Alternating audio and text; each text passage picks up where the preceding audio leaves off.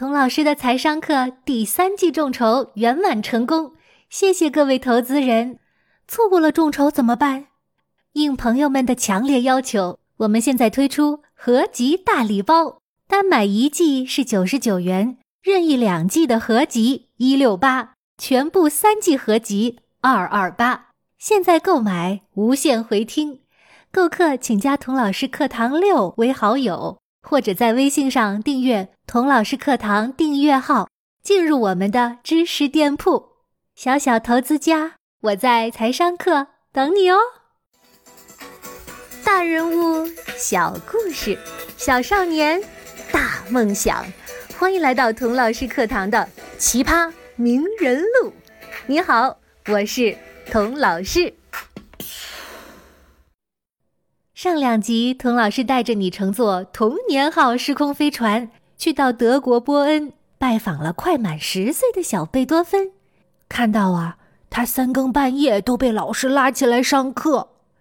贝爸爸望子成龙，一心想把他培养成音乐神童，一口气给他报了好几个音乐特长班。哈，就是这些特长班。给贝多芬成长为伟大的音乐家打下了坚实的音乐基础。想当音乐神童、作曲大师的朋友们看过来了，今天这期节目啊是专门为你们准备的。我们来向贝爸爸取经，看看他都给小贝多芬报了哪些班，为什么要报这些班？要当音乐家，首先要学的就是钢琴，为什么呢？因为钢琴是最好的启蒙乐器。首先，钢琴很容易就弹出声了，一个琴键就是一个音，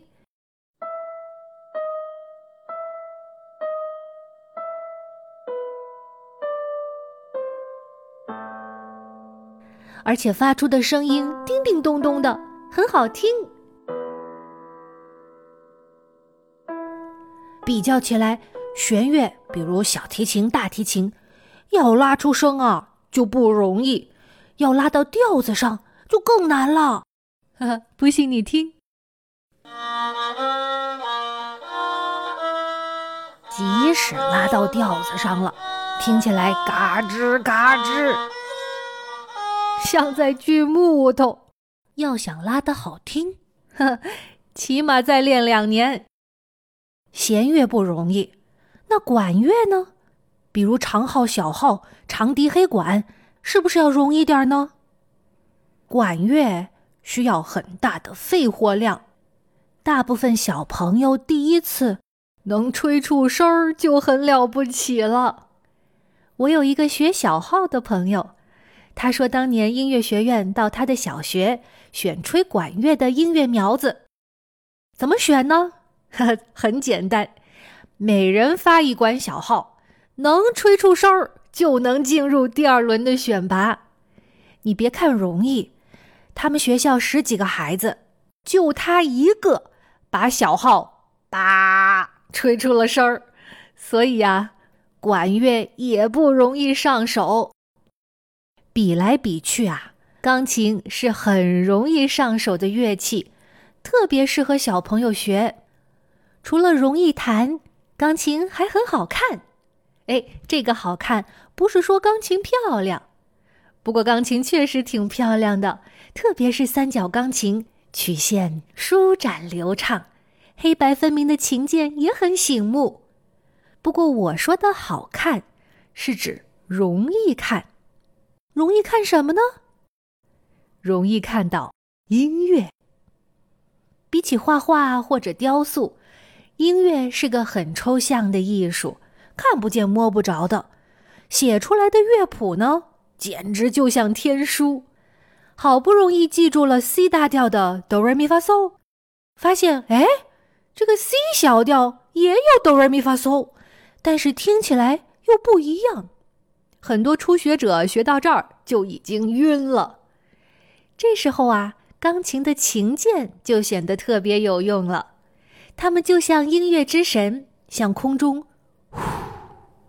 吹了一口气，把空中飘荡的音符凝固住，然后再给它们涂上颜色，有的涂成白色，有的涂成黑色，然后按顺序、按规律把它们摆成一排。从此啊，看不见摸不着的音符就乖乖的黑白分明的排好队，站在你的面前，等待你手指的调遣了。你可以实实在在的看到 C 大调和 C 小调分别在键盘的什么位置，它们之间的关系是什么。所以，我们说，琴键把看不见的音符可视化了。通过钢琴学读谱和乐理知识，再合适不过了。用钢琴入门还不够，小提琴也是必须要会的乐器。为什么呢？在一个乐队中，弦乐是主力，在弦乐中，小提琴是前锋，在小提琴当中，首席小提琴是队长。如果一个乐队没有指挥的话，大家都要看首席小提琴的，由他来引领整个乐队。所以啊，要想在乐队里出头，必须会拉小提琴。除了钢琴、小提琴以外，贝爸爸还给贝多芬报了一个管风琴班。有的小朋友可能会问了：管风琴和钢琴不是差不多吗？这个班是不是报重复了呀？啊，不重复，一点儿都不重复。报了这个班，学会了管风琴，贝多芬这一辈子都不怕找不到工作了。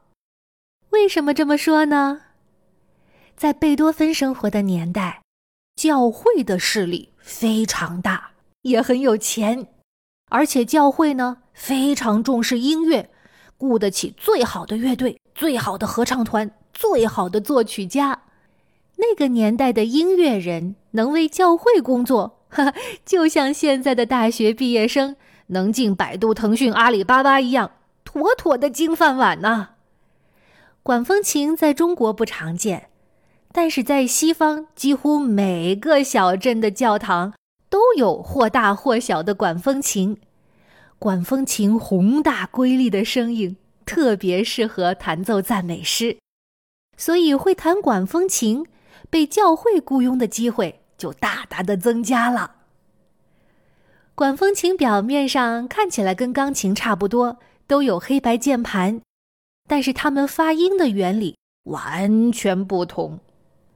钢琴是通过小木锤子敲击钢丝发声，所以啊叫钢琴；而管风琴呢是通过鼓动风箱吹响音管发音，更像是管乐器的发声方法。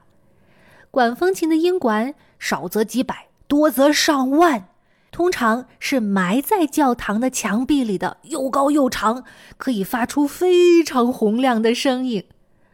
这么多的音管，一个键盘是控制不过来的，所以管风琴通常有好几层键盘，脚下还有脚键盘，弹的时候啊要手脚并用。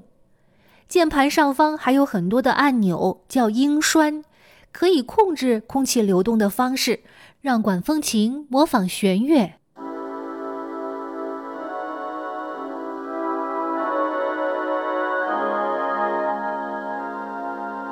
木管、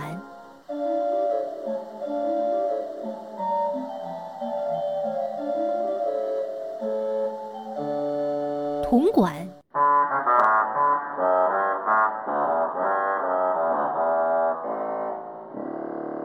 打击乐。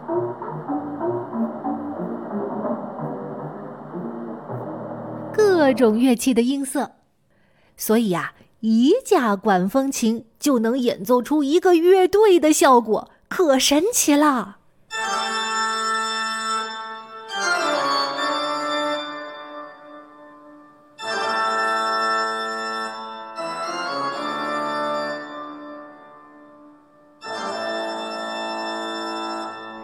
弹奏管风琴的时候。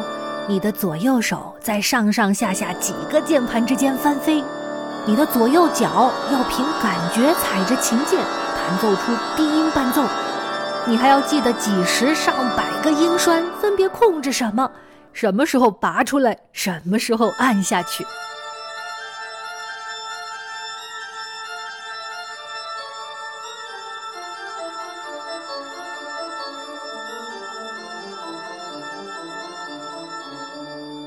这么难学的乐器小贝多芬学得又快又好。